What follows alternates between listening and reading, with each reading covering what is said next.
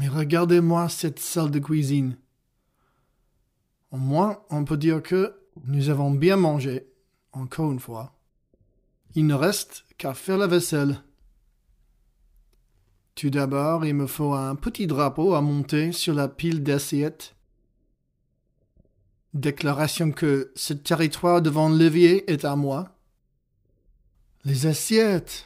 J'avais bien demandé qu'on ne les empile pas.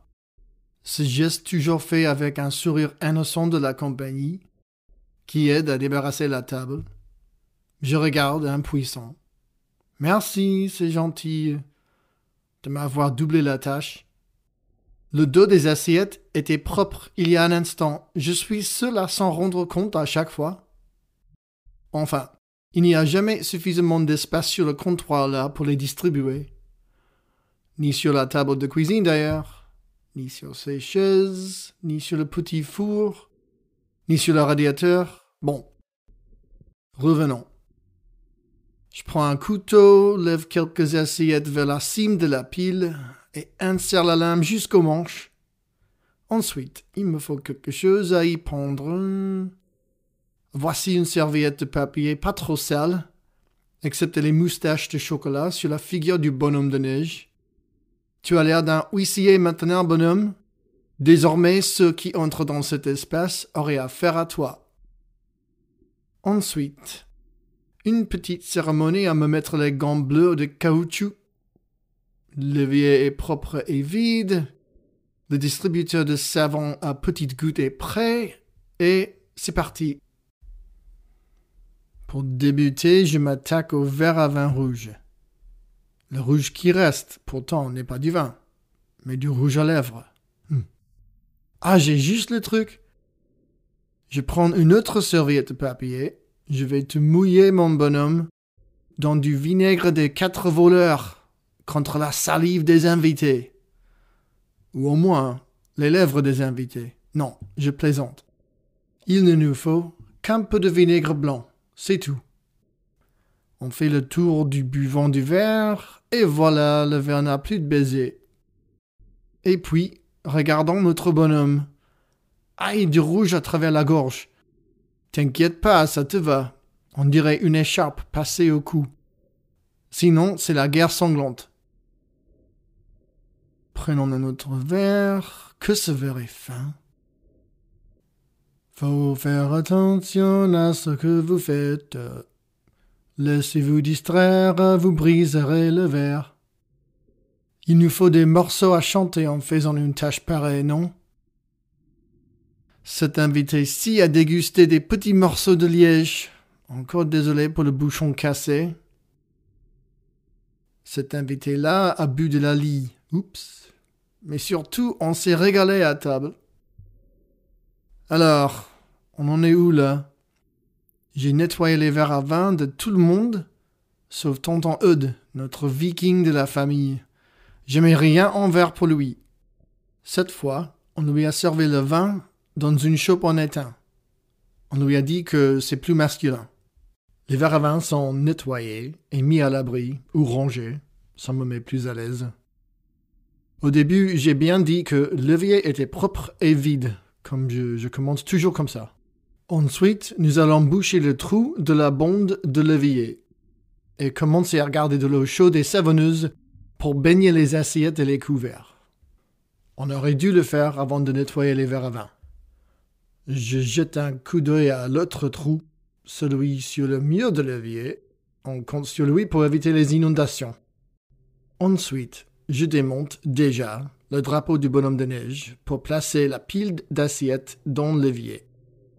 Pas de souci, bonhomme, finalement personne ne s'intéresserait à rôder ici. Il n'y aura pas de coup de main non plus. Aux côtés des assiettes sales, je mets au fond de l'évier les couverts usés mais pas léché jusqu'au propre, évidemment. L'idée de tout mouiller, dégommer, décoller, dissoudre, faire fondre, et d'autres jolis synonymes pour soutenir l'idée rendre plus facile à laver. Ensuite, je parcours les yeux dans la cuisine, cherchant des récipients fins et pas trop sales, de l'apéritif par exemple. On va les laver en plein air, au-dessus des couverts, finalement pas moins précaire qu'avec les verres à vin. D'abord, je prends le bol aux olives, rapidement essuyé, puis le plateau en verre découpé pour les radis. Dis donc, celui-ci est propre aux yeux normaux. Et pas d'inspecteur de police dans les environs. Oh, dans le placard. Ensuite, la petite gondole qui sent toujours la cacahuète, faut la laver. Et tenir bon, ça glisse. Le chapeau de cow-boy en argent qui servait de vaisseau de péricube, nettoyé avec un regard de soin. Je mets celui-là aussi dans le placard en riant avec la vache. Pareil avec ce bol pour les tomates, même pas d'empreinte digitale. Les verres et les récipients d'apéritifs sont nettoyés. Je vois qu'il n'y a pas encore beaucoup d'eau chaude et savonneuse dans le levier, mais bon. C'est le moment quand même de laver les assiettes. Je suis toujours dans la mienne, moi. Heureusement, les premières ne sont pas trop embarrassées de nourriture. Deux petites gouttes de savon sur la première, la brosse mouillée dans la main, et je m'y mets. Je vois déjà dans la pile l'assiette fameuse de Tata Louisette. C'est facile, parce qu'elle dépasse les autres en diamètre par deux-trois centimètres. Elle apporte à chaque repas en famille qu'on lui serve le repas dessus. Et je comprends. Une assiette propre là, je la mets sur l'égouttoir à levier en acier inoxydable fort organiseur avec deux étagères décalées pour l'ultime rangement de vaisselle. Puisqu'on n'est que des professionnels là. Bon. Il me reste quelques assiettes du quotidien avant de faire la pause d'admiration sur l'assiette de Tata Louisette. Je vous raconte. En tant que fille, et n'ayant pas trouvé d'équipe de filles pour jouer au foot, jouer avec les garçons.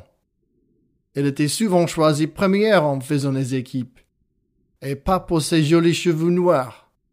Au lycée, elle est devenue assistante entraîneur de l'équipe des gares, et puis à l'âge adulte, elle a formé pas une seule équipe de jeunes femmes, mais une ligue.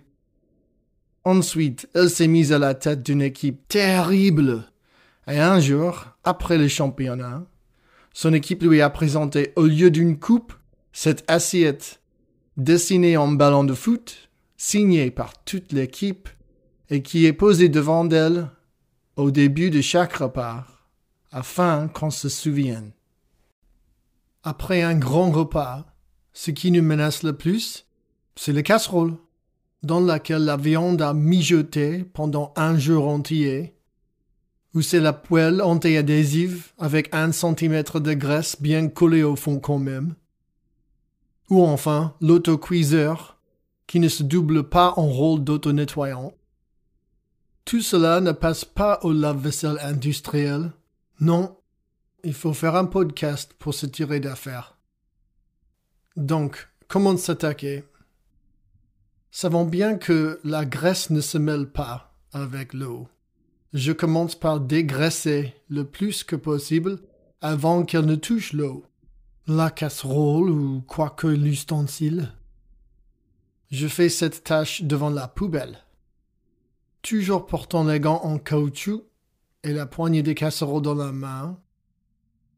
Je tourne la tête, inspire profondément, soulève le couvercle de poubelle, et je prends toutes les serviettes de bonhomme de neige sale et je m'en sers pour dégraisser la casserole, qu'elle soit à la fin de cette manœuvre beaucoup moins dégoûtante.